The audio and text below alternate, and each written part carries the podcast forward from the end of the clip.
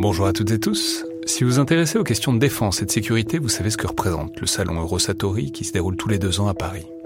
C'est cette année la 28e édition qui se tient du 17 au 21 juin prochain à Paris-Nord-Villepinte et Eurosatori, qui sponsorise cet épisode, sera comme à chaque fois le grand rendez-vous mondial de la défense et de la sécurité.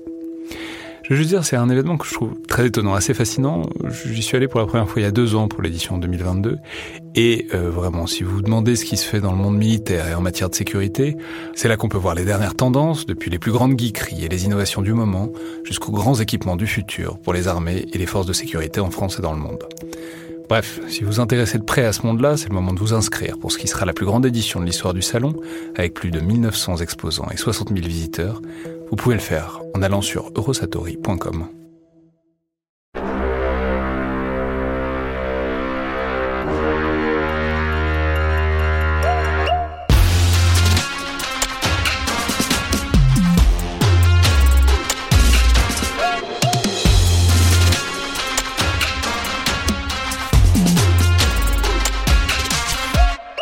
Bonjour à toutes et tous et bienvenue sur Le Fil de l'Épée, un podcast consacré à l'histoire de la guerre et des conflits armés, une coproduction entre le collimateur et Parole d'Histoire. Podcast associé au Rubicon et réalisé en partenariat avec le Centre des études de sécurité de l'IFRI et avec le soutien de la DGRIS du ministère des Armées. Je suis Alexandre Dublin et ravi de vous retrouver André Loez pour ce nouvel épisode de ce format, aujourd'hui consacré à l'un des grands événements de la Révolution française, traité euh, sous l'angle de l'histoire militaire, à savoir la prise du palais des, Tuileries, c'est-à-dire la résidence de la famille royale le 10 août 1792 par euh, les révolutionnaires parisiens au prix euh, de quelques milliers ou quelques centaines, voire quelques dizaines de morts, enfin de quelques morts en tout cas très vraisemblablement, qui resteront très durablement dans la mémoire d'un événement qui vaut euh, tant par son importance politique et militaire que par sa persistance rétinienne en quelque sorte au sein de l'enchaînement des journées marquantes qui scandent la période révolutionnaire. Et pour en parler, nous avons le plaisir d'être aujourd'hui avec Clément Weiss. Bonjour. Bonjour, merci beaucoup pour l'invitation. Vous êtes docteur en histoire de l'Université Paris 1, vous êtes professeur en classe préparatoire et vous avez publié il y a quelques semaines chez Passé Composé, le 10 août 1792, La défaite de la monarchie. Euh, bonjour, bienvenue dans le fil de l'épée et euh, on va parler de cette journée du 10 août qui est une journée très paradoxale. C'est un combat, mais c'est un combat presque vain parce que euh, les Parisiens prennent d'assaut le palais des Tuileries alors que le roi n'y est plus. Est-ce qu'on peut commencer par ce paradoxe d'un combat pour un lieu vide en quelque sorte? Exactement, c'est le, effectivement, c'est le grand paradoxe de cette journée, puisque si on résume, la situation euh, à 8 h du matin et avant que les combats commencent, c'est exactement la même qu'à 16 h après 1000 morts plus tard, donc euh, plusieurs heures de combat acharnés. On notera qu'il y a quand même 1000 morts, hein, pas quelques dizaines comme le disait Alexandre. on reviendra sur cet enjeu qui est très important. Qui est très important et surtout au, fil, au fur et à mesure du, livre, les, morts fondent en quelque sorte, parce qu'on a l'impression que c'est un charnier absolu, etc. Et puis progressivement, vous en restreignez euh, et vous, essayez de vous rapprocher d'un bilan comptable à peu près juste. Ouais, disons que c'est surtout le bilan des morts au sein de la noblesse qui a tendance effectivement à fondre par rapport à certaines estimations maximalistes qui parlent de 200 morts. Là, on serait plutôt, moi j'en ai compté 7. Donc j'en ai peut-être raté quelques-uns, mais en tout cas j'en ai pas raté 193, je pense. Que la noblesse exagère un peu. je pense qu'on aura l'occasion d'y revenir. Ouais. Et donc, pour reprendre le, du coup, donc ce côté paradoxal de la journée, effectivement, ce qui change le sens de la journée, alors qu'on était dans la nuit du 9 au 10, on est dans une situation de siège où euh, des dizaines, euh, voire des centaines de personnes commencent à se masser en armes autour du château des Tuileries, à l'intérieur duquel sont rassemblés plusieurs milliers de gardes du roi, donc qui peuvent soit faire partie de la garde suisse, soit de la garde nationale, soit être des volontaires nobles venus le défendre. Et en fait, ce qui change complètement, c'est qu'à 8 heures du matin environ, le roi quitte le château avec sa famille, sous, une bonne escorte. On estime qu'il y a à peu près euh, au moins 150 à 300 gardes suisses et à peu près autant de gardes nationaux, plus quelques nobles triés sur le volet qui l'accompagnent.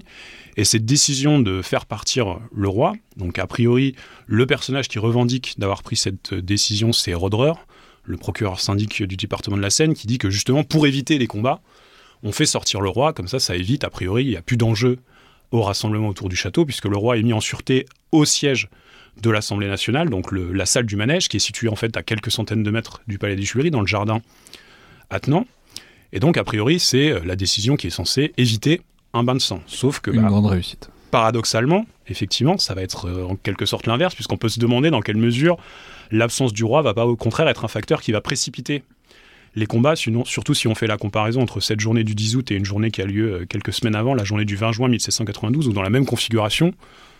une foule en armes euh, envahit le palais des Tuileries. Cette fois, le roi est physiquement présent, le roi s'expose.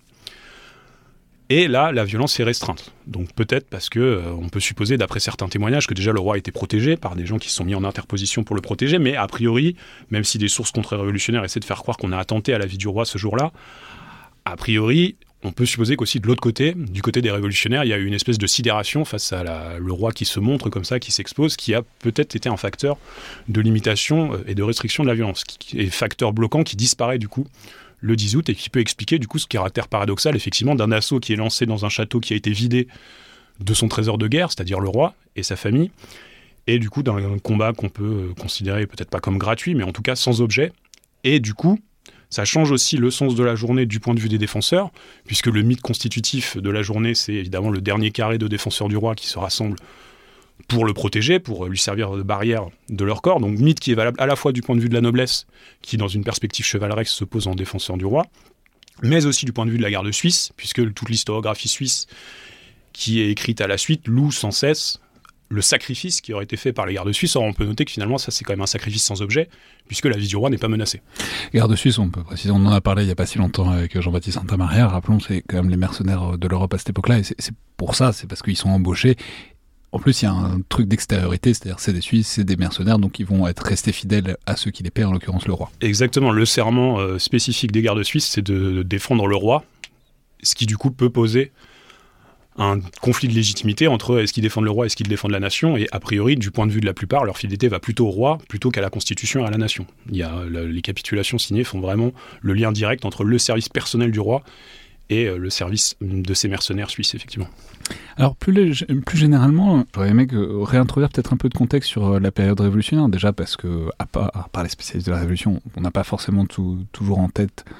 la séquence exacte, mais même plus, c'est une question plus large. Parce que euh, vous le notez tout à fait dans, l'ouvrage, il y a une image euh, associée à la Révolution, c'est évidemment celle de la violence, celle d'une violence débridée qui éclaterait euh, en un certain nombre de journées, du 14 juillet au 10 août, mais à intervalles réguliers, et qui culminerait dans la terreur. Et de manière très intéressante, vous replacez un contexte,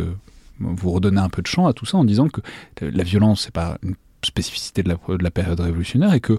d'une manière générale, on a dans ce XVIIIe siècle, notamment dans la deuxième moitié du XVIIIe siècle, vous, reprenez une expression de Jean-Nicolas qui parle d'une France intranquille,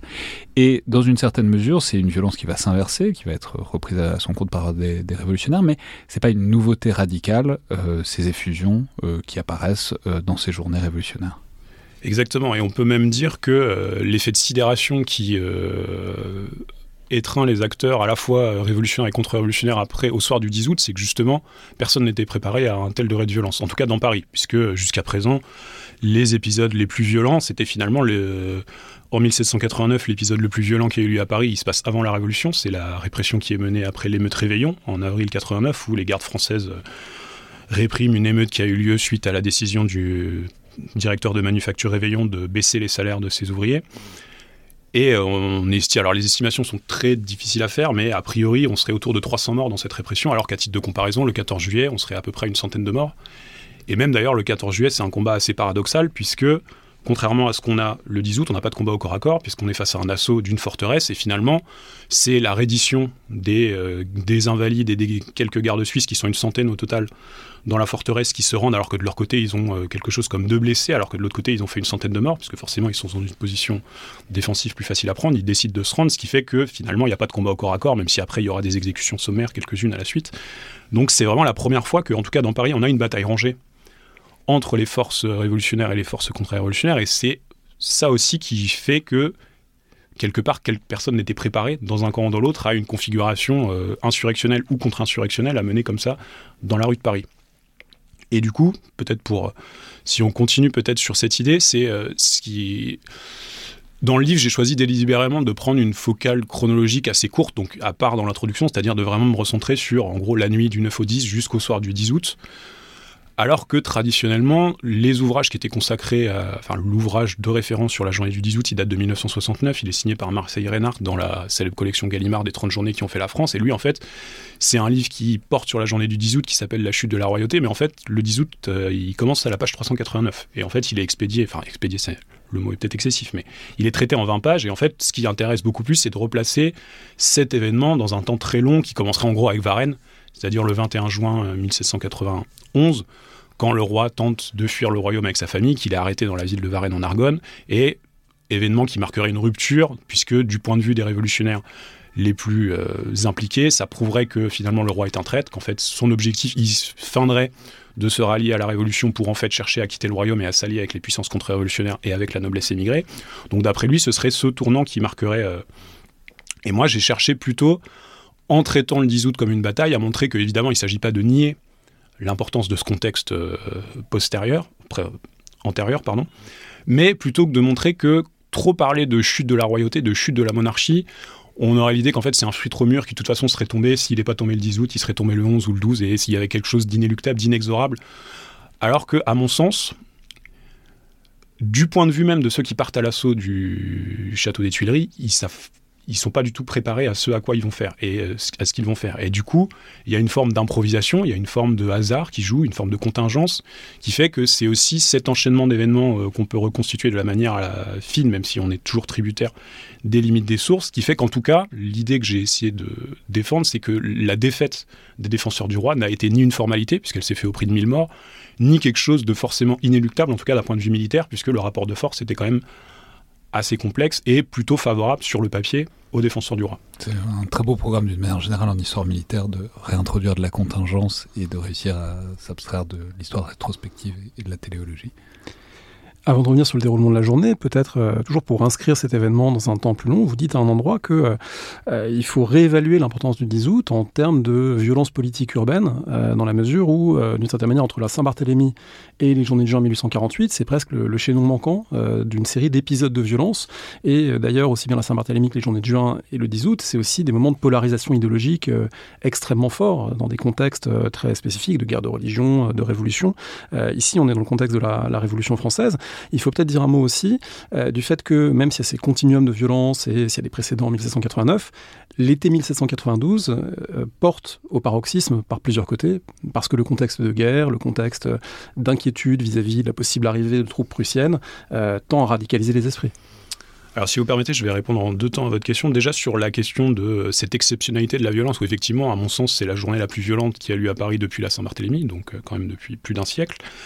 Mais il y a quand même, un à mon avis, une forme de spécificité parisienne qui fait que dans d'autres régions du royaume, avant la journée du 1892, on a déjà eu des épisodes de, très violents, y compris au niveau urbain, avec des combats, notamment dans le sud de la France, c'est quand même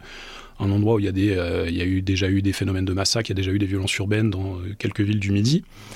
Mais la spécificité de Paris sur ce point, c'est qu'en fait, à l'été 89, la révolution éclate à Paris, en tout cas sous son, sous son caractère euh, vraiment insurrectionnel. Et après le 14 juillet, il n'y a pas de répression qui est menée. C'est-à-dire qu'en fait, le roi, d'ailleurs décision qui va lui être reprochée par certains, décide pour éviter un bain de sang de retirer les troupes qui sont stationnées à l'intérieur de Paris et d'entériner en quelque sorte, ça c'est ce que notamment les travaux de Jean-Clément Martin qui ont montré ça, que finalement ça revient à entériner l'insurrection populaire, à dire que voilà, le, le, moment où la violence intervient le 14 juillet, ça crée une nouvelle légitimité et le roi est forcé de s'y plier, donc en refusant un bain de sang. Et en tout cas, ce qui est assez marquant si on se place du point de vue de, des contre-révolutionnaires, donc des nobles notamment qui cherchent à défendre Louis XVI, c'est que dès l'été 89, ils renoncent à faire de Paris un champ de bataille. Et du coup, ce sera valable jusqu'au 10 août, puisque finalement, le 10 août, c'est un petit peu la conséquence de cette forme d'abandon de la rue, puisqu'à chaque fois qu'ils vont chercher à se mobiliser, ce sera toujours en faisant des rassemblements armés, mais aux Tuileries. Donc en fait, ils considèrent, euh, pour schématiser, que Paris est un territoire perdu et que au sein de Paris, il y a sept enclaves royaliste qui serait le château des Tuileries, avec euh, qui est lui-même sous une juridiction particulière. Donc c'est soit ça, soit faire des rassemblements armés. Il y en a un en, février 91. Le 20 juin, c'est déjà ça, puisque face aux rumeurs d'invasion du château, il y a déjà plusieurs centaines de mobs qui se rassemblent autour du roi. Ou alors c'est faire des projets, parfois euh, mis en application et euh, plutôt échoués, comme de, faire sortir le roi de Paris. Donc avec le projet de juin 91 qui échoue notamment parce que c'est un projet qui est assez peu militarisé, puisque le but c'est de cacher le roi, de le déguiser en bon bourgeois pour essayer de le faire sortir. Et du coup, face à cet échec, il y aura d'autres projets qui seront jamais mis en application, qui partiront du principe que là, au contraire, faut militariser. Il faut que le roi, euh, quelque part autour, dans la campagne autour de Paris, retrouve un vrai escadron militaire de plusieurs centaines d'hommes qui pourront le protéger jusqu'à la frontière. Donc en tout cas, il y a cet abandon de la rue qui fait que paradoxalement, alors qu'on a toujours cette image de euh, dans les rues de Paris, il y a toujours quelqu'un qui se promène avec une tête au bout d'une pique, entre euh, l'été 89 et au moins 93-94, ben en fait, Je ne dis pas que la violence n'existe pas dans Paris, mais dans le cadre de ma thèse, j'ai pu étudier vraiment la violence à l'échelle assez fine d'une section, et en fait, on voit que les premiers mois de la Révolution marquent effectivement une augmentation de la violence, mais d'une manière générale, il n'y a pas d'explosion de la violence particulière. Il y a de la violence, il y a de la violence qui se politise effectivement, mais Paris était déjà une ville où il y avait de la violence euh, à la fin du XVIIIe siècle. Les travaux d'Arlette Schwarz, par exemple, euh, l'ont bien montré. Donc il n'y a pas d'exceptionnalité à ce titre. Donc ça, c'est la première réponse. Et maintenant, j'ai peut-être été un peu long, mais pour revenir du coup le contexte à court terme de l'été 92, effectivement, on a un chevauchement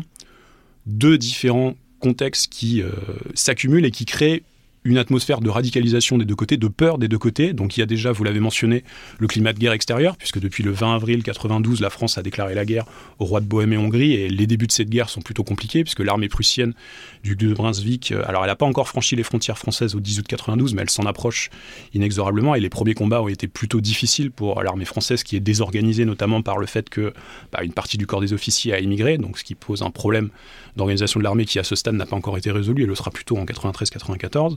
Et en même temps, donc il y a un climat de violence, notamment dans le sud de la France, et Paris prend de plus en plus l'aspect d'une espèce de poudrière où chaque camp commence à s'organiser, à s'armer. Donc euh, la séquence qui irait du 20 juin 92 au 10 euh, août 92, donc en gros une cinquantaine de jours, où euh, finalement il n'y a pas d'affrontement direct jusqu'au 10 août, mais on sent qu'il suffirait d'une étincelle pour que ce soit le cas. Et effectivement, le 10 août, ça va être le cas, puisque du côté des Tuileries, la journée du 20 juin a prouvé que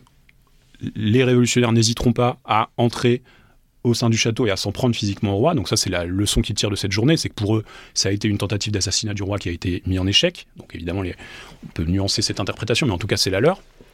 Et du point de vue des révolutionnaires, eux sont persuadés qu'il y a un complot de la cour qui est imminent, donc euh, il y aurait une Saint-Barthélemy des patriotes, c'est l'expression qui est souvent utilisée, qui serait imminente, et il y aurait une alliance qui serait faite entre les contre-révolutionnaires qui sont présents aux Tuileries et ceux qui sont les émigrés aux frontières et les armées contre-révolutionnaires. Et ce qui va donner corps à ça, c'est la diffusion dans Paris début août du euh, manifeste de Brunswick, donc ce, ce, texte qui est attribué au duc de Brunswick, le général de l'armée prussienne, qui en fait a été rédigé par un émigré français, le marquis de Limon, et qui menace directement Paris en disant que si il est attenté à la personne du roi ou à la reine, ou si le château des Tuileries est violé, eh bien, il y aura une répression euh, comme on n'en a jamais vu qui s'abattra sur Paris et euh, Paris n'existera plus en quelque sorte. Évidemment, la diffusion de ce texte début août va à la fois donner corps aux peurs des révolutionnaires et va les inciter à se mobiliser beaucoup plus, ce qui fait que dès le soir du 3 août, il y a 47 des 48 sections de Paris qui demandent la déchéance du roi et qui commencent à se mettre progressivement en état d'insurrection. Et donc, dans les jours qui nous mène jusqu'au 10 août. À partir, en gros, la dernière semaine du 3 au 10 août, on est face à deux camps qui s'arment. Donc, des nobles qui se rassemblent aux Tuileries, qui viennent armer, et de l'autre côté, les sections qui essayent de récupérer des armes, notamment dans la nuit du 9 au 10, avec des dépôts d'armes qui sont pillés. Donc, on a deux camps qui se font face, armés, mais finalement, on est quand même, c'est ce que je disais tout à l'heure, dans une configuration que on ne sait pas ce qui va se passer, parce que personne n'est prêt vraiment à savoir qui va euh, tirer le premier sang en quelque sorte, on ne sait pas. Il y a des doutes des deux côtés sur les capacités, puisque euh, bah, les contre-révolutionnaires se rendent compte qu'ils sont en minorité. Et en même temps, du côté des insurgés, partir à l'assaut d'un château défendu par plusieurs centaines de gardes suisses qui sont des militaires professionnels expérimentés, par des nobles, avec euh, toute la dimension militaire qui est encore associée à la noblesse, c'est quand même un défi qui peut paraître assez compliqué. Petit extrait du manifeste de Brunswick, si le château des Tuileries est forcé ou insulté, euh, les troupes en tireront, je cite, une vengeance exemplaire et à jamais mémorable en livrant la ville de Paris à une exécution militaire et à une subversion totale. Du coup, vous faites le choix dans le livre de traiter cette journée révolutionnaire comme une bataille. Alors c'est un choix qui historiographiquement est pas du tout anodin puisqu'il y a une longue tradition euh, d'histoire qui remonte à, Mathieu et Hollard euh, au début du XXe siècle, des journées révolutionnaires et de leur sens du point de vue plutôt des protagonistes révolutionnaires et euh, du sens politique qu'ils mènent dans leurs actions. Là, le sens politique, il est présent, mais il est présent en filigrane et vous intéressez beaucoup à la disposition militaire, vous intéressez beaucoup aux armements et au fait qu'on peut tenter une anthropologie du combat avec d'ailleurs des références qui sont celle bah, finalement de, toute la génération actuelle d'historiens militaires, euh, en partant de John Keegan et en, allant vers tous ces épigones. Euh, qu'est-ce qui vous a poussé euh, à ce choix, à partir des mêmes sources, hein, vous l'avez dit, qui dans les années 1960 faisaient écrire un livre politique globalement, qui vous ont amené à un regard de type militaire ou d'anthropologie du combat sur les événements? Alors, puisqu'on parlait tout à l'heure de la révélation de la part du hasard, je pense qu'il y a aussi une grosse part de hasard, puisque je fais partie des gens qui changeaient de sujet de thèse à peu près une fois par semaine. Et en fait, j'en suis venu à travailler sur le 10 août alors qu'au départ, je travaillais sur la violence de rue euh, à l'échelle de plusieurs sections de Paris, donc sur plutôt la violence du quotidien. Ce qui m'a amené à travailler notamment sur les armes qui sont en circulation dans la rue, et ce qui m'a aussi amené progressivement à m'intéresser ce qui m'a frappé, c'est euh, finalement le fait qu'il y avait très peu de phénomènes de violence qui impliquaient des nobles contre-révolutionnaires. Alors, ce qui m'a paru assez contre-intuitif au départ, notamment pour les années 89-90, avant que l'émigration commence à vider un petit peu les rangs des nobles militaires présents dans Paris. Et du coup, ça m'a amené à me demander, mais finalement, le combat qu'ils ont eu à livrer à Paris, c'est le 10 août 92, et pourtant, dans toute l'image que j'avais euh, que j'avais tirée de l'histographie, c'est qu'en fait, ils avaient joué aucun rôle ils étaient là. On dit toujours qu'il y avait des 200, 300 volontaires nobles, mais on est toujours incapable de dire le rôle qu'ils ont joué. Et du coup, de fil en aiguille, j'ai commencé à essayer d'identifier un petit peu les nobles, parce que c'était des personnages que j'avais pu retrouver ailleurs. Donc, ça m'a amené à m'intéresser de plus en plus à ces combats, et aussi, du coup, sans du tout nier la valeur de l'historiographie, notamment l'ouvrage de Marseille Reinhardt, qui, reste quand même une référence, mais aussi les travaux de Michel Vauvel, les travaux de Jean-Clément Martin sur la violence. À chaque fois, le 10 août est quand même traité relativement rapidement, et jamais envisagé comme une bataille urbaine, alors qu'on est quand même dans une situation avec deux camps armés, avec plusieurs centaines d'hommes en armes de chaque côté, qui, pour un certain nombre, sont quand même décidés à en découdre. Et d'ailleurs, le fait que les combats aient lieu malgré l'absence du roi le prouve. Et du coup, c'est ça qui m'a incité à essayer de me demander concrètement comment on fait quand on est révolutionnaire pour partir à l'assaut d'un château face à euh, une troupe de Suisse qui est quand même très bien organisée et qui a souvent des capacités martiales militaires supérieures aux vôtres, et du point de vue des défenseurs, pourquoi on décide alors que le roi n'est plus là, de euh, continuer à combattre? Et donc c'est ça qui m'a amené à vraiment envisager ça comme un combat. Donc c'était aussi euh, une forme de défi peut-être, parce que c'est vrai que les sources euh, ne s'y prêtent pas forcément toujours, puisqu'on a, on a soit des, des témoignages qui sont faits dans les jours suivants où généralement les gens essaient de se disculper notamment quand on les accuse d'avoir été du point de vue des défenseurs, soit on a des sources très tardives qui sont émises au 19e siècle avec des mémoires nobiliaires qui au contraire là vont commencer à revendiquer au contraire leur engagement ce jour-là, ou pendant la Restauration notamment je suis tombé sur un, des cartons d'archives assez intéressants avec des, euh, des, vétérans de la garde constitutionnelle de Louis XVI, qui en fait une garde éphémère qui a été créée pour euh, recréer une espèce de maison militaire du roi, puisque la maison militaire d'Ancien Régime avait été supprimée graduellement avec la Révolution, avec le licenciement des gardes du corps, puis euh, d'abord des gardes françaises, puis des gardes du corps. Donc on a recréé une garde qui est censée être constitutionnelle, qui du coup était complètement antithétique, puisque euh, dans garde constitutionnelle du roi, il y a à la fois l'allégeance à la Constitution et l'allégeance au roi, et on s'est rendu compte qu'on les a accusés d'être plutôt du côté de l'allégeance au roi que du côté de l'allégeance à la Constitution, ce qui explique sa, suppression. Mais en tout cas, il y a un certain nombre de vétérans de cette garde qui ont été licenciés depuis un mois. En gros, euh, ils sont licenciés fin mai, mais on sait que ils n'ont pas quitté Paris, puisque Louis XVI leur a donné des instructions secrètes pour leur demandant de rester là, de rester armés, de rester disponibles au cas où on aurait besoin d'eux. Et effectivement, il y en a un certain nombre qui sont là, et qui, eux, a priori, font partie du noyau dur des nobles, puisque là, quasiment tous sont nobles, qui ont vraiment cherché à défendre le roi. Mais c'est là que c'est fascinant. C'est, enfin, vous, le relevez beaucoup parce que après, ça aura une importance notamment sur, sous la restauration, parce qu'ils vont se mettre à écrire ces choses-là, notamment pour essayer de gratter des pensions et de l'avancement, etc., notamment dans, la carrière militaire. Mais en fait, c'est un peu un des fils conducteurs de l'ouvrage. C'est on voit qu'ils passent leur temps à se fantasmer ou à inventer ou à fabuler. On sait pas, on n'est pas dans leur tête, mais en tout cas, il y a une réécriture totale et constante de cette bataille. On a l'impression que c'est euh,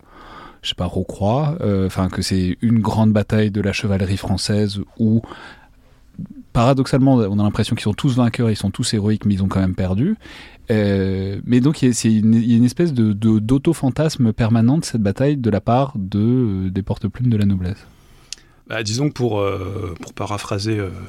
Bouba, l'objectif des nobles, c'est de sortir vainqueur de cette défaite. Donc on est face à une défaite un petit peu terminale pour eux, puisque bah, six mois après, Louis XVI monte sur la guillotine, donc on peut considérer que la mission dont ils se sentaient investis d'être les derniers chevaliers servants de la monarchie bah, a complètement échoué, puisque le roi est, finit par être retenu prisonnier, il est euh, jugé et il est condamné à mort. Donc de ce point de vue, ils ont échoué. Effectivement, à, tout le moins mitigé. Et du coup, il y a une espèce d'entreprise mémorielle qui commence euh, surtout sous la Restauration, puisque c'est dès 1814, en fait, dès la première Restauration, au moment du premier retour de, des Bourbons et de Louis XVIII, il cherche à récompenser les anciens serviteurs de son frère. Et du coup, il y a énormément, enfin, il y a plusieurs dizaines de vétérans de cette garde constitutionnelle qui écrivent, parce qu'il y a une enquête qui est lancée auprès d'eux, ceux qui sont encore vivants, pour savoir qu'est-ce qu'ils ont fait pendant la Révolution. Et euh, du coup, ils vont se mobiliser pour obtenir effectivement, vous l'avez dit, de l'avancement. Alors la plupart du temps, leurs ambitions sont plutôt déçues puisque euh, vont s'en sortir au mieux avec la Croix de Saint-Louis, mais même la Légion d'honneur ou une place dans la nouvelle garde fondée par Louis XVIII, la plupart ne vont pas en obtenir. Ou il y en a même qui demandent des préfectures et là, très peu en obtiennent aussi. En tout cas, ils cherchent à valoriser de manière rétrospective cet engagement. Et à cet engagement-là, il y a aussi toute une tradition littéraire. Donc, c'est la, Restauration, c'est la grande époque où on commence à se multiplier les mémoires qui parlent de la Révolution, puisque c'est une époque où à la fois euh, on a goût pour ce type de littérature et en même temps le retour d'un système monarchique favorise la valorisation des engagements contre-révolutionnaires qui jusqu'alors avaient, notamment dans les dix années de la Révolution, avaient plutôt tendance à être complètement clandestins et tues. Et du coup, vous avez certains individus. Alors le plus intéressant, c'est euh, le comte de Parois, donc qui est un noble, un officier militaire qui ensuite va, euh, après, la, après le 10 août 92, va devenir peintre mais qui lui, euh, si on s'en tient à ce qu'il dit, a été vraiment le, espèce de héros de cette journée, qui a été en première ligne toute la journée pour défendre la monarchie jusqu'au bout. Mais où ça rejoint un peu ce que vous disiez Alexandre tout à l'heure, c'est que le premier réflexe ce serait de euh, rejeter ce type de témoignage en disant voilà c'est des gens qui affabulent leur rôle, mais en même temps, quand on s'intéresse de près au combat comme j'ai essayé de le faire, on se rend compte que bah il y a tellement de trous dans la perception qu'on a des combats que souvent il y a des éléments qui racontent où on se dit ah mais en fait ça ça pourrait très bien s'être passé parce qu'il y a euh, notamment pour le comte de Parois donc qui vraiment lui dit qu'il a quasiment à lui seul il a pris la tête de la garde suisse et il aurait mené une contre-offensive menée dans les jardins ce qu'aucune source suisse ne confirme puisqu'on a du mal à imaginer pourquoi les Suisses se seraient ralliés à un noble français ils avaient déjà leurs propres officiers mais malgré tout, dans certains épisodes qui racontent, notamment dans des contre-attaques qui sont menées dans les cours, il y a d'autres nobles qui racontent exactement la même chose. Or, ils n'ont pas pu se lire et ils se connaissent pas, puisque euh, c'est des sources qui, euh, certaines sources qui n'avaient pas vocation à être publiques, et lui, il a un témoignage qui est publié quand même très tardivement, donc c'est sûr qu'ils ne se sont pas lus. Et pourtant, il raconte des événements qui sont à peu près euh, qui ont pu se passer à peu près au même moment et qui ne sont pas contradictoires les uns avec les autres. Alors, soit ils sont tous imprégnés dans le même fantasme, soit effectivement, quelques nobles. Alors évidemment, euh, sur les, peut-être j'ai réussi à en compter 178. En tout cas, juste à identifier leur nom, c'est sûr que les 178 ne se sont pas, n'ont pas combattu jusqu'au bout pendant 4 ou 5 heures en défense des Tuileries, mais c'est évident, quand on recoupe certaines sources, qu'il y en a qui effectivement ont tenu. Alors ils étaient très peu nombreux, ils ont sûrement été dilués au sein de, des troupes suisses qui ont, elles, euh, qui sont restées mieux organisées, qui ont joué un rôle plus important, mais malgré tout, ils ont joué un rôle, et du coup, leur enjeu à eux, ça va être en quelque sorte de sauver la face de l'aristocratie en revalorisant tout un imaginaire chevaleresque qui était déjà très marquant dans les années 89, 90, 91, 92, puisque euh, ce qui justifiait le fait que certains nobles refusent d'émigrer, c'était d'après eux que euh, si on émigre, on abandonne le roi. Or, la mission principale de la noblesse, traditionnellement, c'est de, rester auprès du roi, donc euh, de lui servir de garde du corps au sens propre, pour protéger son corps des révolutionnaires. Vous l'avez dit, il n'y avait rien d'évident euh, au déroulement de la journée du 10 août, à la façon dont ça a basculé dans la violence, et il y a même une première séquence, on va revenir sur le, déroulement de cette journée, il y a une première séquence où on a face à face euh, des assaillants, mais qui ne sont pas encore tout à fait des assaillants, mais en tout cas euh, une pression des révolutionnaires sur le château, et puis des défenseurs, donc partagés principalement en trois groupes, les Suisses, des gardes constitutionnels, et puis une noblesse d'épée, moins nombreuse qu'on a pu le penser, mais malgré tout, un certain nombre sont quand même décidés, décidés à être là. Et vient un moment de basculement, euh, puisque on ouvre le feu. Et euh, en fait, il y a pas mal de moments comme ça dans l'histoire. On pense aussi à la fusillade des Capucines en, février 1848, où on a du mal à savoir euh, qui a commandé l'ouverture du feu, des insurgés ou des défenseurs. Et une fois que le feu est ouvert, on a l'impression que plus rien ne peut l'arrêter et que l'événement prend sa propre dynamique. Exactement. C'est que on peut supposer que le tournant de la journée, si on cherche à en trouver un, c'est moins le départ du roi que ce moment où, a priori, vers 9h du matin, donc ça à peu près une heure après le départ du roi, où là, il y a une fusillade qui éclate. Alors évidemment, chaque camp va renvoyer la responsabilité sur l'autre camp. Et même, c'est assez intéressant, c'est là qu'on voit que ceux qu'on appelle les défenseurs du roi, en fait, sont très divisés, puisque les gardes suisses vont dire que c'est les gardes nationaux qui ont tiré en premier, puisque eux n'avaient pas le droit. C'est les gardes suisses qui avaient la priorité, euh, et eux faisaient que suivre les ordres des gardes suisses, des gardes nationaux, pardon. Ce qui paraît complètement aberrant, puisque dans tout le reste du déroulement de la journée, les gardes suisses agissent en autonomie. Et vu l'efficacité des gardes nationaux, on a du mal à imaginer les Suisses se plier aux volontés des gardes nationaux. Et évidemment, les assaillants vont dire que c'est les gardes suisses qui ont commencé à tirer. Alors, de ce qu'on peut savoir, a priori en recoupant au maximum, même certaines sources contre-révolutionnaires reconnaissent que c'est les défenseurs qui ont tiré les premiers, mais évidemment, ils n'ont fait que se défendre puisqu'il y avait déjà eu des meurtres à l'arme blanche qui auraient été commis puisqu'on est dans une configuration où les assaillants sont entrés à l'intérieur du château. Donc faut imaginer des centaines d'hommes en armes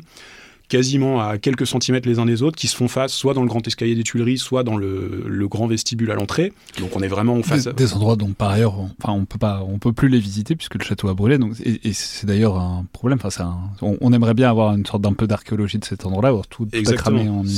C'est une des grandes frustrations, c'est que finalement on est obligé d'imaginer à, travers euh, des témoignages qui parfois même spatialement sont pas toujours très cohérents, puisqu'on a du mal à imaginer comment ça, ça a pu se passer.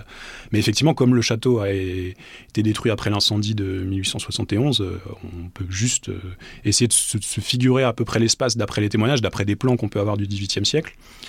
Donc en tout cas, ce qui est sûr, c'est que vers 9h du matin, on a deux groupes armés comme ça qui se font face. Alors on peut supposer tout ce que ça implique en termes d'insultes réciproques, de provocation, et aussi de fraternisation, puisque même des sources révolutionnaires reconnaissent qu'une partie des gardes suisses ont cherché à fraterniser, c'est-à-dire que de toute façon, comme le roi est parti sans laisser d'ordre très clair, en gros, personne ne sait exactement ce qu'il faut faire. Donc on se fait face, on peut supposer qu'il y a des provocations réciproques, il y a des discussions, il y a sûrement des négociations, même si tous les Suisses ne parlent pas français, leurs officiers parlent quand même français, donc il, peut quand même y avoir des négociations qui sont menées. effectivement, il y a par exemple le témoignage d'un capitaine suisse qui s'appelle Burler, qui montre qu'il y a eu des discussions qui ont eu lieu. Mais d'après ce qu'on peut, euh, peut-être, je dirais, l'hypothèse la plus plausible, c'est qu'effectivement, il y a eu déjà des affrontements à l'arme blanche euh, qui ont eu lieu entre euh, quelques gardes isolés et des révolutionnaires, et que à un moment, les Suisses décident de tirer une salve pour sûrement, a priori, peut-être repousser les assaillants, sauf que bah, dans la configuration, a priori, on est à moitié dans les escaliers, etc., ça crée un mouvement de panique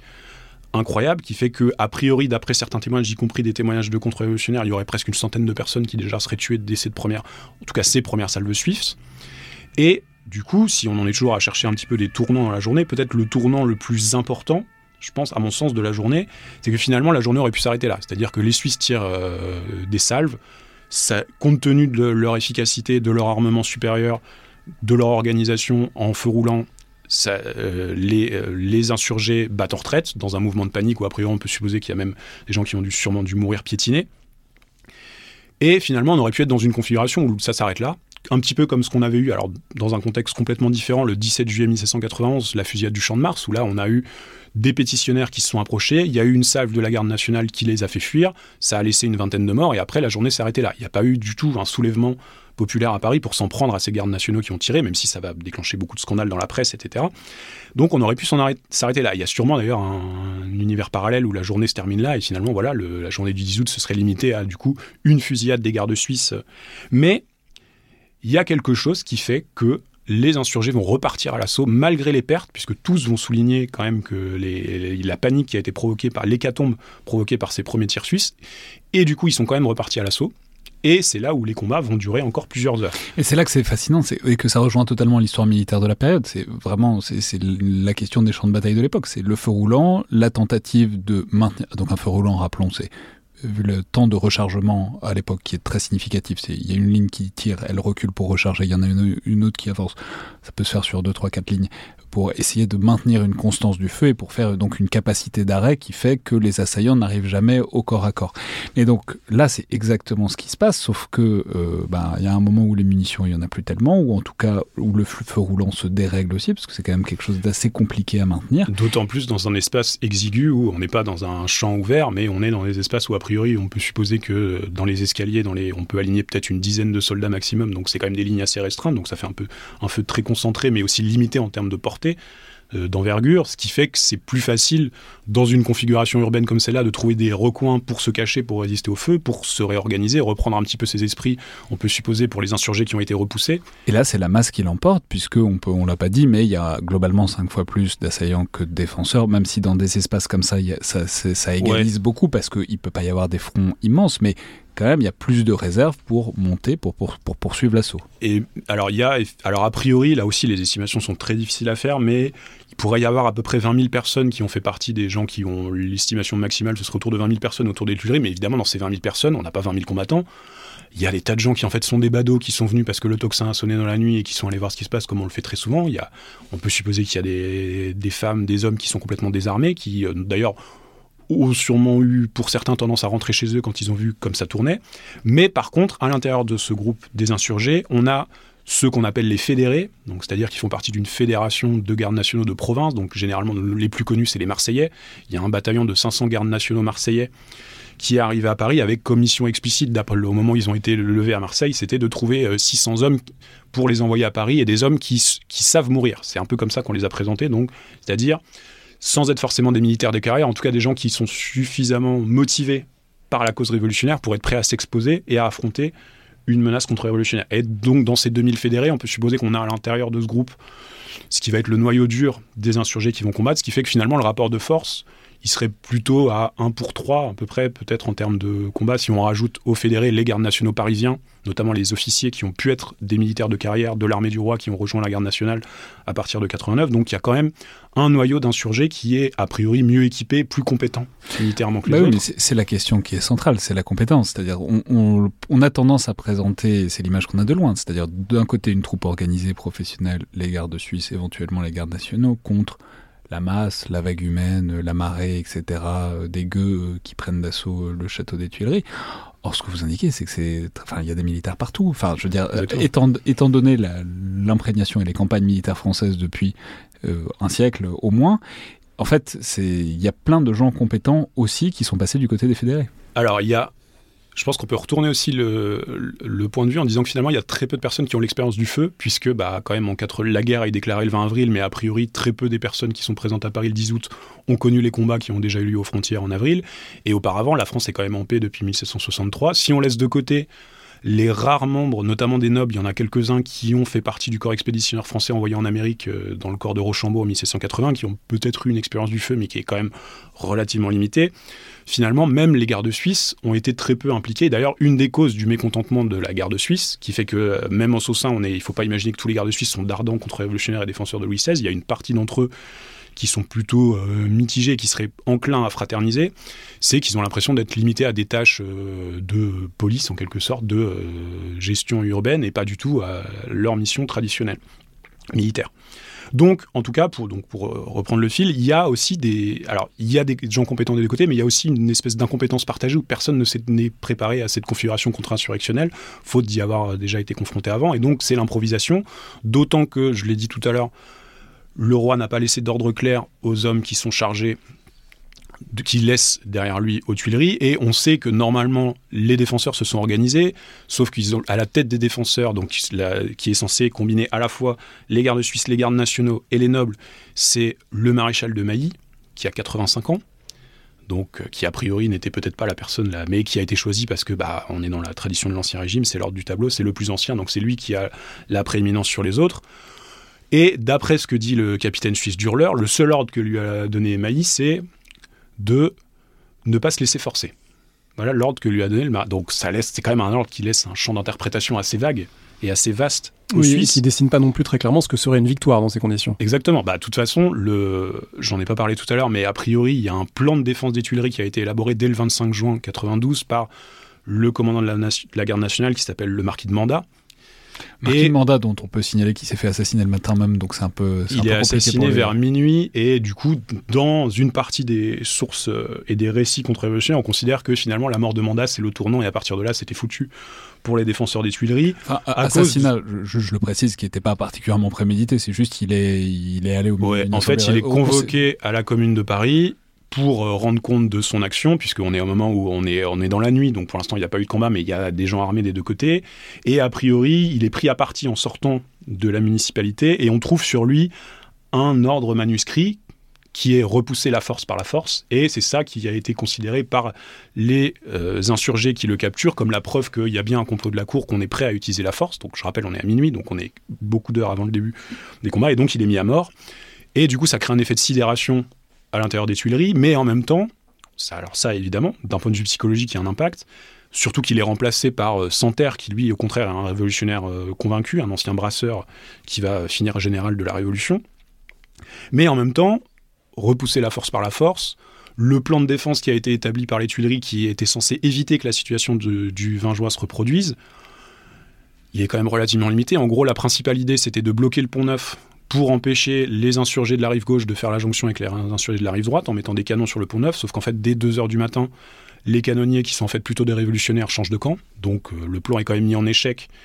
5 heures avant même le départ du roi. Le... Et du coup, ça. il y a d'autres moyens de passer la scène, a priori. En plus, c'était et surtout là, les gens qui, les, notamment les contre-révolutionnaires qui ont été présents ce jour-là et qui vont écrire leurs souvenirs dans, au XIXe siècle, qui vont réfléchir, vont dire que l'erreur tactique qui a été faite, c'est qu'en fait, on s'est enfermé à l'intérieur du château en laissant le château se faire encercler, alors que, alors évidemment, c'est toujours euh, des, euh, des stratèges euh, de la posteriori, mais de leur point de vue, si on avait bloqué les rues adjacentes, si on s'était déployé avec une espèce de défense en profondeur, pour le dire rapidement, eh ben, on aurait eu plus de facilité, parce que là, c'est sûr que quand on est coincé à l'intérieur du château et dans les cours et dans les jardins, bah, on a du mal ah, vous le disiez tout à l'heure, au bout d'un moment, la diminution du stock de munitions fait que la défaite euh, paraissait inexorable. Madame Veto avait promis, Madame Veto avait promis de faire égorger tout Paris, de faire égorger tout Paris.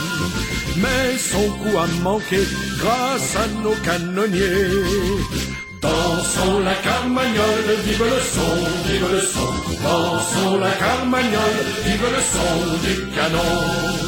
Monsieur Veto avait promis, Monsieur Veto avait promis d'être fidèle à son pays, d'être fidèle à son pays. Mais il y a manqué, ne faisons plus de quartier. Dansons la carmagnole, vive le son, vive le son. Dansons la carmagnole, vive le son du canon. Antoinette avait résolu, Antoinette avait résolu de nous faire tomber sur le cul, de nous faire tomber sur le cul. Mais le coup a manqué, elle a le nez cassé.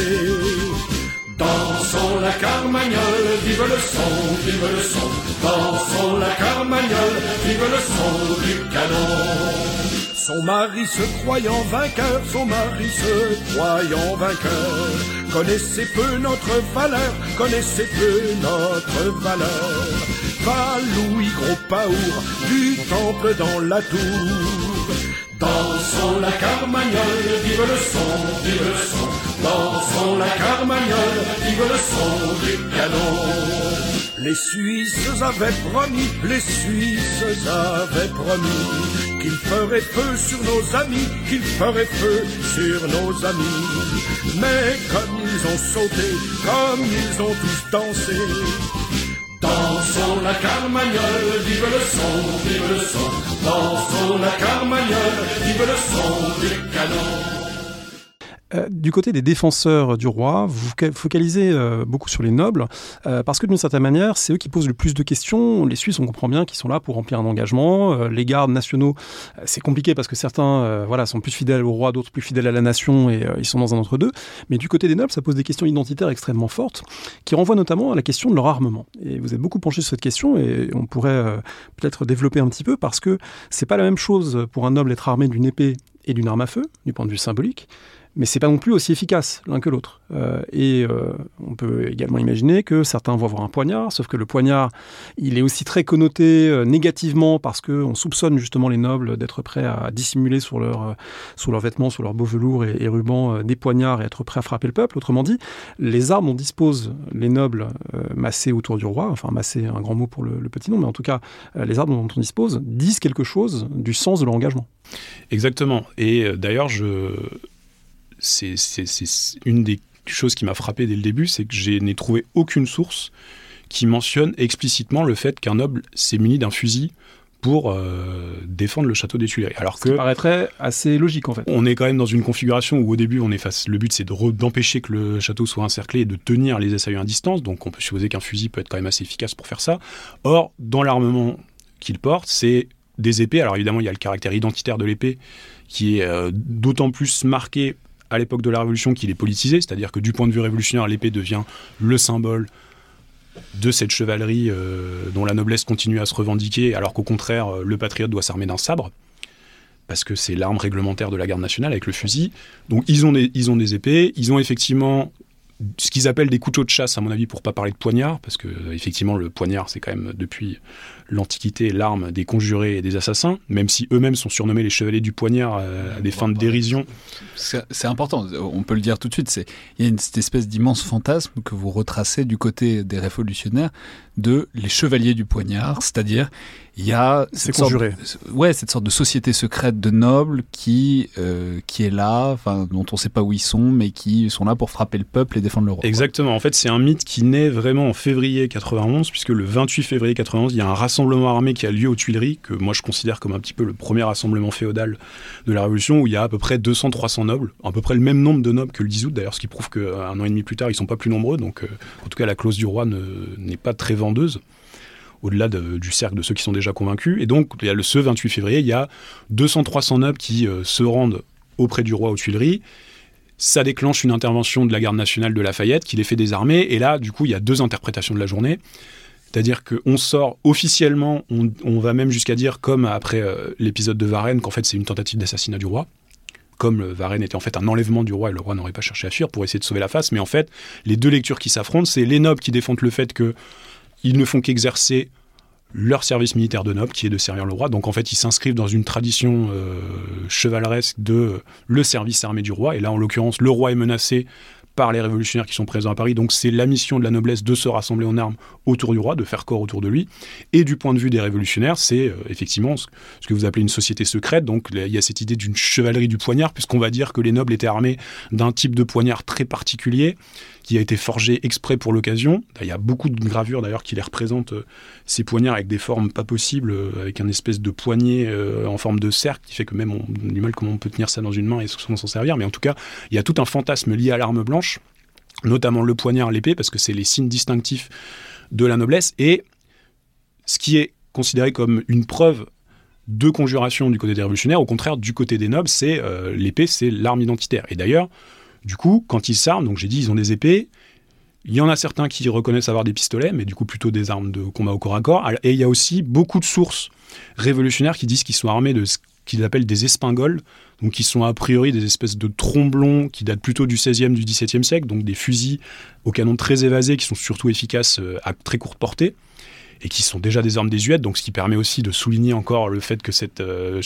cette noblesse est complètement désuète, y compris dans son armement. Oui, mais ce que vous soulignez aussi, c'est que c'est une arme plus ou moins de terroriste, c'est-à-dire c'est euh, des armes qu'on peut charger à mitraille, notamment, et que donc ce serait un danger parce que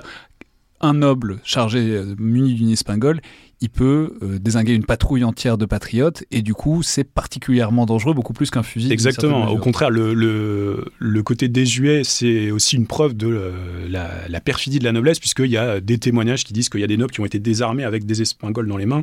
et à l'intérieur du canon, il y avait euh, des dizaines de balles qui étaient à l'intérieur, donc le canon était chargé à ras-bord pour un petit peu comme un, enfin, un fusil à pompe. Voilà, c'est exact, un fusil à pompe pour le dire, pour faire une comparaison. Et en tout cas, ce qui est très frappant, donc je reviens à ce que je disais au début, c'est que j'ai pas trouvé de traces de nobles qui euh, revendiquent le fait d'avoir pris un fusil, ce qui en même temps peut être assez contradictoire, parce qu'évidemment, là-dedans, il y a un fond culturel qui est euh, voilà, les armes du diable, les armes niveleuses, les armes à feu, etc. Donc encore, c'est toujours parmi de la mort de Bayard euh,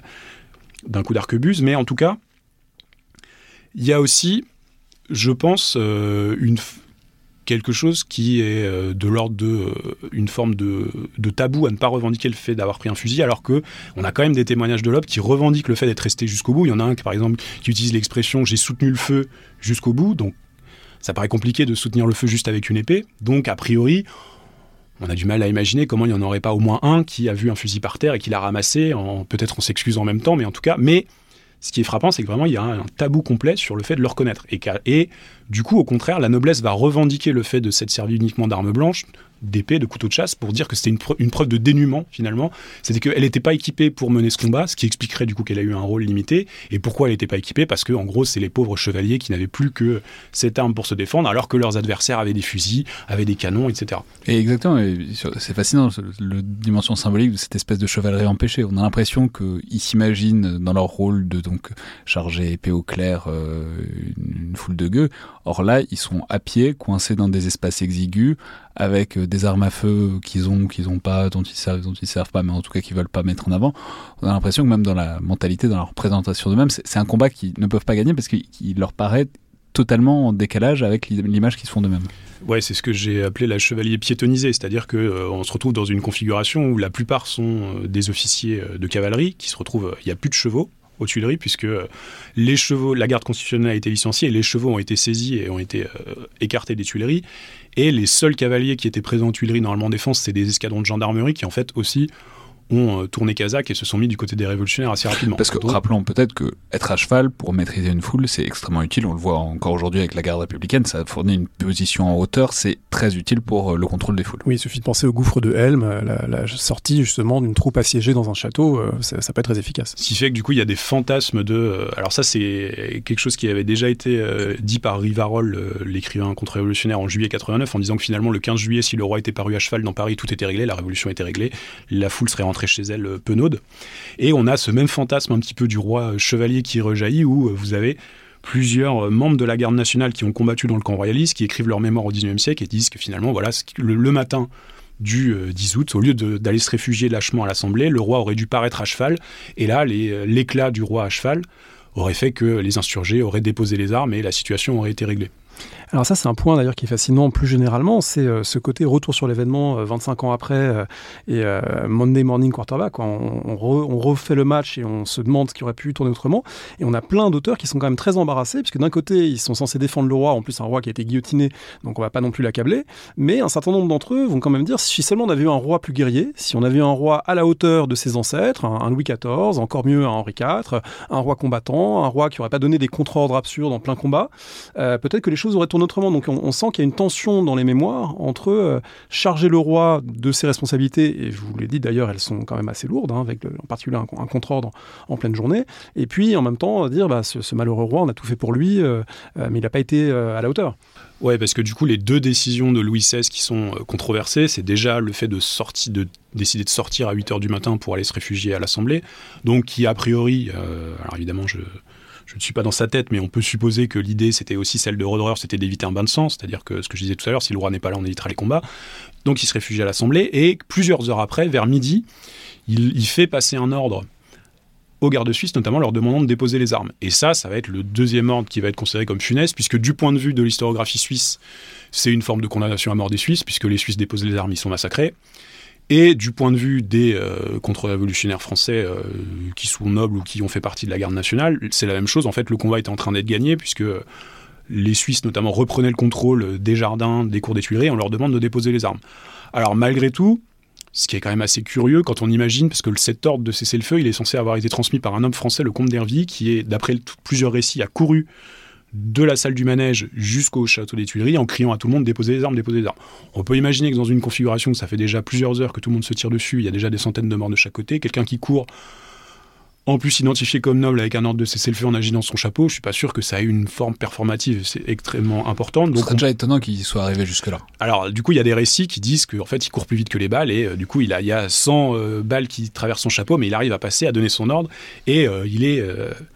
il est écouté, même si... Ça, c'est le personnage de 1917 qui court à travers le champ de bataille pour donner l'ordre d'arrêter les combats. on, a, un exemple euh, presque réel. Il y a même, du coup, parce que euh, Dervis, c'est un personnage intéressant, parce que lui, il était déjà là euh, dans le corps expédition français en Amérique, il est là le 10 août, et il finira dans l'expédition des émigrés à Quiberon en 95, donc c'est plutôt un dur parmi les contre-révolutionnaires.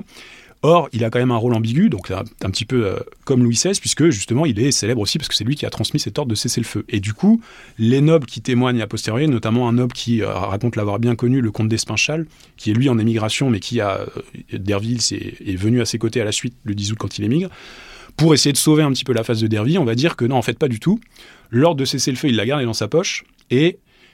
il a dit aux gardes suisses, en fait, euh, euh, le roi dit qu'il faut continuer, euh, continuer à combattre. oui, parce que précisons que les gardes suisses ne se sont pas arrêtés. Exactement. En fait, d'après ce qu'on peut savoir du coup de cet ordre de cessez-le-feu qui est donné par Louis XVI, c'est que il est mis en exécution, mais on a du mal. Alors, si, quand on lit certains témoignages, on a l'impression que ça se passe vraiment comme ça. Voilà, on leur dit aux Suisses d'arrêter, ils déposent leurs armes et ils sont tués. Alors, peut-être que ça s'est passé pour certains qui est quelque peu naïf, mais a priori, on peut supposer que notamment le capitaine Durler, donc qui a dans son témoignage, il raconte qu'effectivement l'ordre lui est transmis. Alors au début, il y croit pas.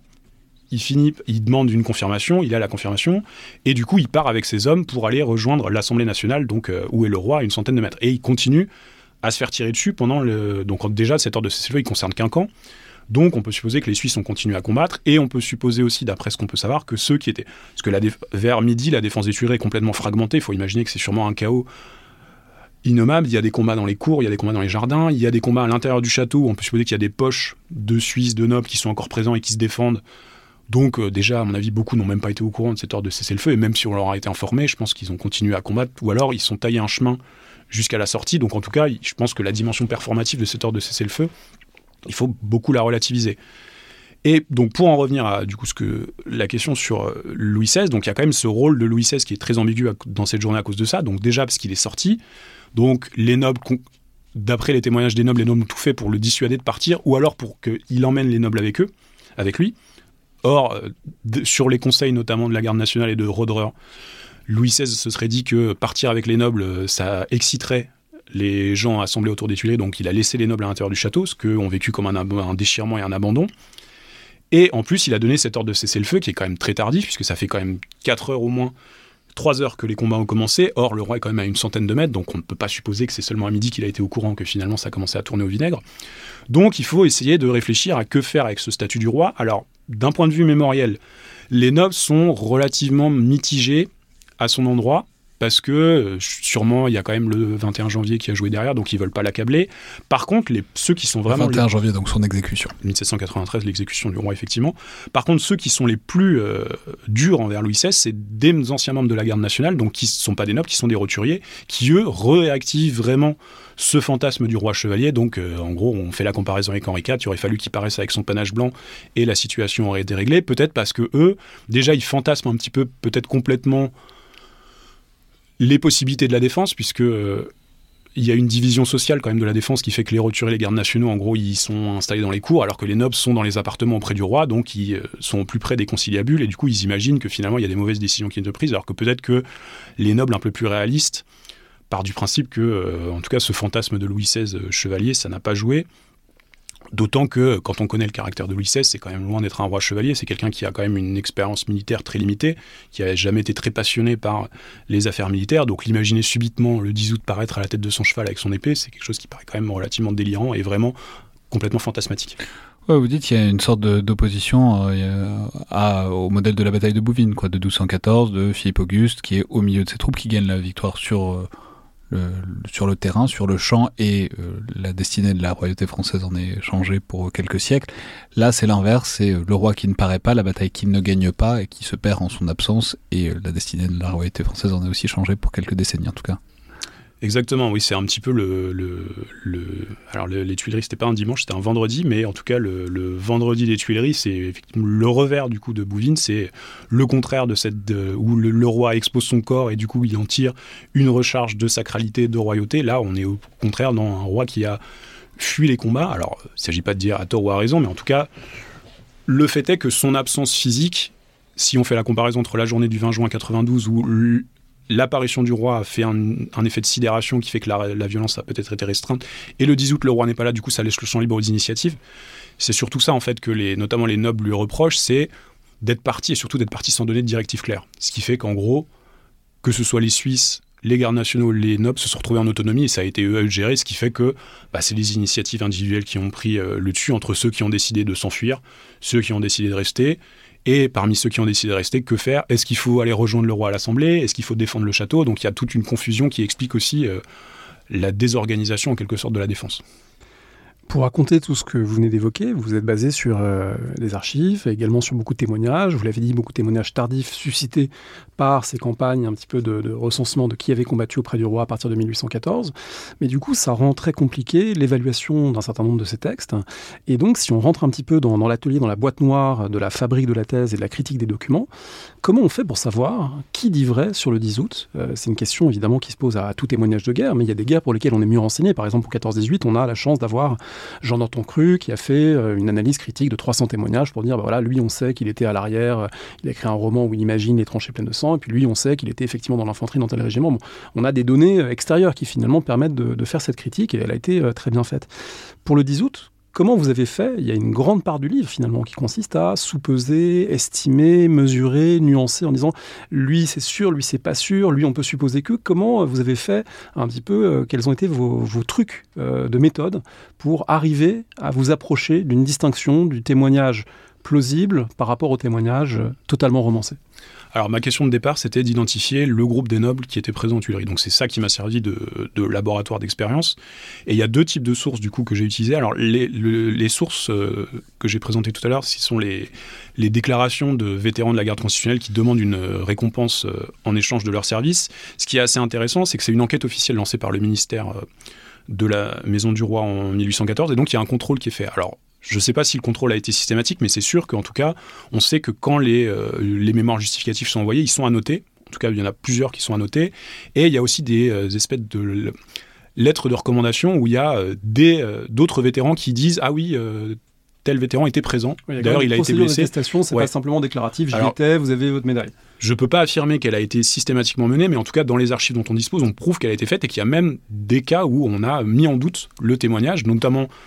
un exemple que je donne dans le livre de quelqu'un qui revendique le fait d'avoir été blessé à deux reprises et qui produit un témoignage du médecin qui l'a soigné, qui dit qu'il a été soigné. Et malgré tout, le secrétaire, alors, euh, qui, est, qui est anonyme du ministère qui annote le dossier, demande un autre témoignages pour euh, le recouper. Au, Donc, passage, c'est des procédures qui existent pour d'autres euh, types de combats et d'autres combattants. Par exemple, pour les vainqueurs de la Bastille, il y a aussi des procédures de vérification. Pour les combattants de 1830, en fait, c'est quelque chose qu'on retrouve assez régulièrement, cette idée qu'il faut pouvoir attester de l'héroïsme de telle ou telle personne qui, qui dit avoir été là au moment où ça chauffait. Donc, ce qui fait que cette procédure de contrôle fait que j'ai tendance à considérer que ces sources ont quand même été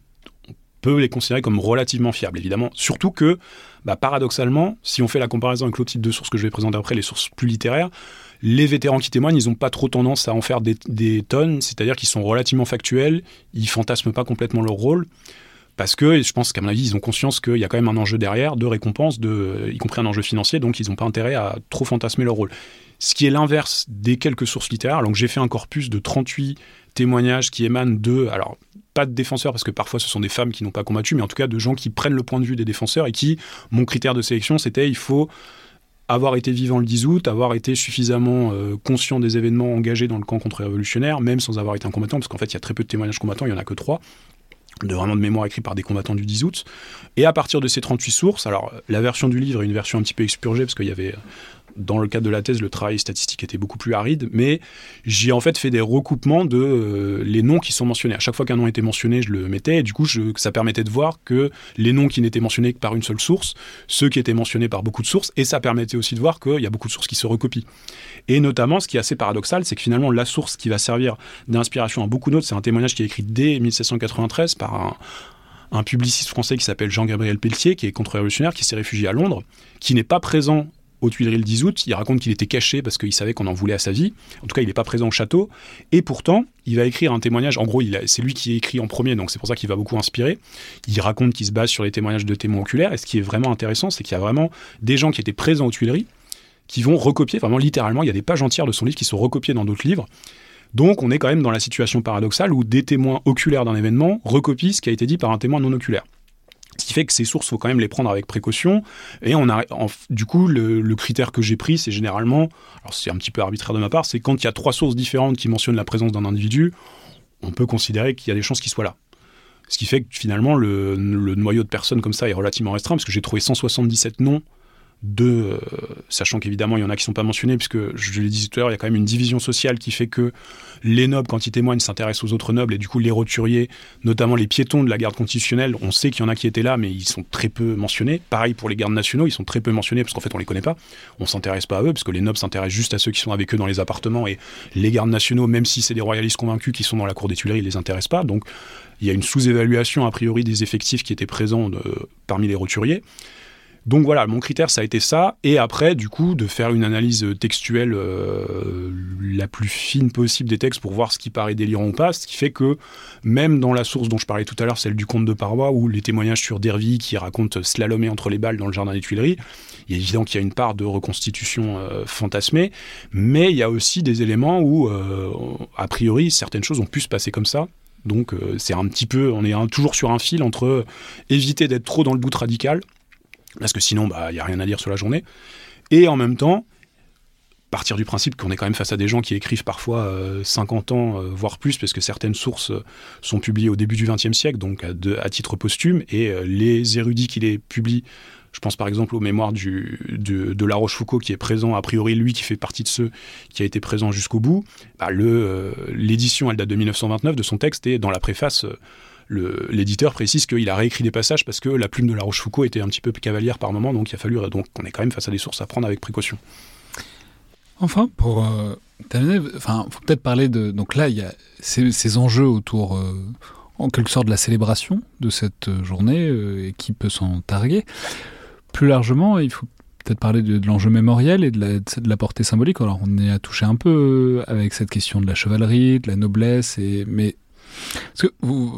dans quelle mesure est-ce que c'est une défaite réelle Dans quelle mesure est-ce que c'est une défaite symbolique de euh, la noblesse euh, ce 10 août sur la durée? Alors, je pense que c'est quand même une, une, défaite importante parce que c'est pour ça que j'ai fait le choix de commencer le livre par le 21 janvier et par les, les récits qu'on a sur les tentatives d'évasion du roi, y compris le 21 janvier, avec euh, notamment le rôle du baron de Batz, qui aurait, serait passé à deux doigts de réussir à libérer Louis XVI sur le trajet, ce qui là aussi paraît assez délirant, parce que oui, c'est vraiment le tout début du livre, mais mais ça donne aussi un peu le, le thème du livre, parce qu'on voit des nobles qui n'arrêtent pas de fantasmer, de comploter. Oui, le baron d'honneur. Voilà. Exactement. On ne sait pas s'ils si, complotent réellement ou s'ils fantasment de comploter ou d'avoir comploté en permanence. Bah, en tout cas, ce qui est sûr, c'est qu'il y a, euh, vu la postérité littéraire des aventures du baron de Batz, de Rougeville, qui a inspiré le chevalier de Maison Rouge, Alexandre Dumas, et qui est censé avoir, être à deux doigts, là aussi, dans la conspiration de l'œillet de libérer Marie-Antoinette, on serait passé vraiment à deux doigts à chaque fois de quelque chose, et y compris le 21 janvier, de réussir à faire évader Louis XVI, alors que quand même Paris était complètement. Euh, il y avait 80 000 personnes en armes qui étaient rassemblées pour protéger le cortège. Donc euh, le baron de Batz avec euh, les cinq hommes qui étaient avec lui, au maximum, on a du mal à imaginer ce qu'il aurait pu faire. Mais bon, en tout cas, c'est je trouve que j'ai choisi de commencer par ça parce que ça me paraît quand même représentatif de cette idée qu'à chaque fois on n'est quand même pas passé très loin et c'est un des gros, c'est à la fois la cause perdue et en même temps ils sont fait l'héroïsme a quand même perdu et finalement ce qui a gagné c'est euh, voilà la violence révolutionnaire etc les, les, massacres après le 10 août donc c'est vraiment dans l'image contre-révolutionnaire de la journée on est aussi dans l'idée que finalement c'est on a perdu mais on a quand même gagné parce que moralement on a gagné. C'est-à-dire que finalement c'était une mauvaise guerre et euh, du coup euh, il valait mieux la perdre plutôt que se livrer à la violence qui a été commise par l'adversaire. Et donc pour reprendre vraiment la, portée de la défaite, ce qui est quand même assez frappant, c'est que au maximum, euh, j'ai identifié 178 personnes, on peut supposer que j'en ai raté quelques-unes, ça veut dire qu'au maximum il y avait 200 nobles qui se sont mobilisés à Paris pour protéger Louis XVI, alors que ça faisait plusieurs semaines qu'il y avait des appels qui étaient lancés à l'échelle du royaume entier, à l'échelle aussi des émigrés pour les inviter à revenir, etc. Donc ça prouve quand même une forme, pour défendre le roi en armes, ça prouve quand même une forme d'isolement de la cause du roi qui est quand même assez marquant et ce qui fait que euh, bah, la noblesse a, alors, en tout cas, elle a, considéré que le combat se menait ailleurs. Et ce qui fait que euh, beaucoup sont partis du principe que finalement, euh, le combat, il devait se mener si on voulait le mener hors des frontières, plutôt dans l'immigration, plutôt qu'à Paris, parce que y avait finalement la cause de Louis XVI était peut-être déjà perdue quelque part dans leur esprit, ce qui du coup, du point de vue de ceux qui sont restés, les euh, incite à revaloriser encore plus leur sacrifice en montrant que vraiment eux c'était les derniers des derniers, ceux qui sont restés. Après, sur la portée euh, de la défaite, bah, les effectifs numériques engagés par la noblesse étaient quand même limités. On peut supposer que sur les 170, euh, 180 qui étaient là, il y en a peut-être euh, un noyau dur de 20-30 qui ont vraiment dû rester jusqu'au bout, ont combattu jusqu'au bout. J'en ai trouvé 7 a priori qui ont été tués vraiment dans les combats. Il y en a qui sont massacrés après ou avant, mais euh, ceux qui vraiment sont tombés a priori dans les combats, c'est 7, sachant que sur ces 7, on ne sait pas dans quelle mesure il y en a qui ont été tués en prenant la fuite ou qui est tombé les armes à la main, ça c'est impossible à savoir. Mais ce que je trouve intéressant en tout cas, c'est avec la disproportion entre euh, la faiblesse du rôle joué par la noblesse ce jour-là et toutes les réimaginations qui sont faites par la suite, y compris euh, encore aujourd'hui dans des romans, dans des, euh, dans des pièces de théâtre, dans des jeux vidéo, etc. Sur, comme le dernier Assassin's Creed par exemple, où il y a une mission qui se passe pendant le 10 août, enfin le dernier, non, c'était le dernier à, l'époque où je joue encore aux jeux vidéo, donc maintenant c'est plus tout le dernier, mais celui qui date de 2014, je crois. Assassin's Creed Unity, où il y a une mission qui se passe dans les Tuileries, où le personnage qui a un noble contre-révolutionnaire croise Bonaparte, etc. Il y a quand même toujours cette idée que il y a eu euh, l'héroïsme, il a été du côté de ceux qui ont essayé de défendre le roi ce jour-là. Ça, on peut mentionner qu'apparemment Bonaparte a été là. Alors oui, a priori, il, euh, il, aurait, alors il serait arrivé. Alors dans le jeu vidéo, il est déjà présent dans le château. Ça, a priori, c'est faux. Mais a priori, il serait arrivé. Est-ce qu'on se base plutôt sur le jeu vidéo ou sur les archives? C'est une bonne question. A priori, il, serait, il aurait assisté à la journée depuis un appartement euh, contigu au château et il serait arrivé après. Et du coup, ce qu'on a beaucoup dit, c'est qu'il aurait été très frappé par les piles de corps de soldats suisses euh, entassés dans les jardins, notamment. il s'est dit, je vais faire la même chose. Je pense qu'on aura la vérité de toute façon en quelques semaines avec Ridley Scott qui va nous, nous montrer euh, effectivement ce qui s'est produit. C'est fascinant ce que vous dites parce que finalement, le, le, véritable événement du 10 août, c'est moins la présence de 200, 300, plutôt 200 nobles autour du roi que le fait que si on pense qu'il y a 80 000, 100 000 nobles en 1789, euh, il y a des dizaines de milliers de gens qui sont ni dans l'armée émigrée, ni euh, encore moins aux Tuileries, mais qui sont finalement attentistes, euh, peut-être sur leur propriété, sur leur terre, le plus loin possible en tout cas de, l'engagement politique. Oui, exactement. En fait, le, phénomène de l'engagement, qu'il soit révolutionnaire ou contre-révolutionnaire, reste minoritaire et au sein de la noblesse particulièrement où effectivement sur on peut supposer que la majorité des nobles est restée dans une position attentiste. Euh, n'en pensait peut-être pas moins, mais en tout cas aussi lié au fait que euh, finalement le service militaire était plus quelque chose d'automatique dans la noblesse à la fin du, XVIIIe siècle. On n'est quand même plus euh, ni au Moyen Âge ni encore au XVIIe siècle. Il y a quand même une part de roturiers de plus en plus importante, malgré les tentatives de fermeture qui ont lieu dans les années 80. dans la... Ce qui fait qu'il y a aussi beaucoup d'officiers qui ont pu avoir l'impression que c'était pas vraiment une guerre qu'on leur proposait, c'était euh, une insurrection, une contre-insurrection. Ils sont pas formés à ça, c'est pas leur guerre en quelque sorte. Et donc, euh, ils ont pu rester mesurés par rapport à ça. Mais du coup, ça ancre quand même l'idée dans l'esprit de ceux qui sont restés jusqu'au bout que finalement c'est eux le dernier dernier. C'est pour ça que j'ai tendance à considérer que finalement l'abolition de la féodalité, en sens de le lien personnel qui existe entre le roi de France et les nobles, c'est vraiment la nuit du 10 août qui l'abolit et pas la nuit du 4 août, parce que c'est la dernière fois, dans le cadre de la Révolution, où il y a vraiment des nobles qui ont cherché à combattre aux côtés du roi, avec le problème que finalement c'est un peu une relation à sens unique, puisque le roi n'est pas vraiment, ne partage pas vraiment cette euh, conception chevaleresque, mais en tout cas, de leur point de vue, c'est vraiment là où il y a eu une séparation qui a été vécue comme une forme de déchirement, puisqu'il y a par exemple le, témoignage de euh, La Rochefoucauld qui dit qu'il euh, est resté prostré le soir du 10 août sur un banc en voyant toujours le roi, donc il voulait garder un contact visuel avec lui sans savoir quoi faire maintenant, parce que maintenant que le roi est prisonnier, ben,